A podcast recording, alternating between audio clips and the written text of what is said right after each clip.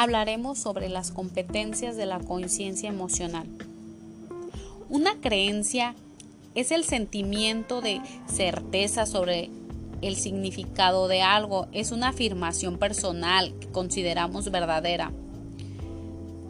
Podemos definir la calidad de vida relacionada con la salud como el nivel de bienestar derivado de la evaluación que la persona realiza diversos dominios de su vida considerando el impacto que en este tiene su estado de salud. También la, la autorregulación es la habilidad de una persona para controlar su comportamiento. Se desarrolla con el tiempo e involucra muchos aspectos del desarrollo social, emocional y cognitivo.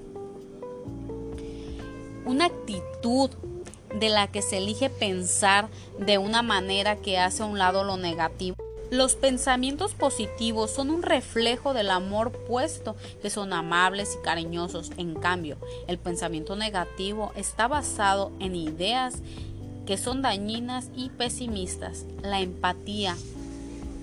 La empatía puede definirse como la capacidad para poder sentir o comprender los sentimientos de otra persona con la que nos comunicamos, esta habilidad social es impredecible para que no existan malentendidos, para interpretar el lenguaje corporal y para que su mensaje nos llegue con claridad. La fuerza de voluntad es el impulso interno que nos lleva a vencer los obstáculos y a lograr nuestras metas.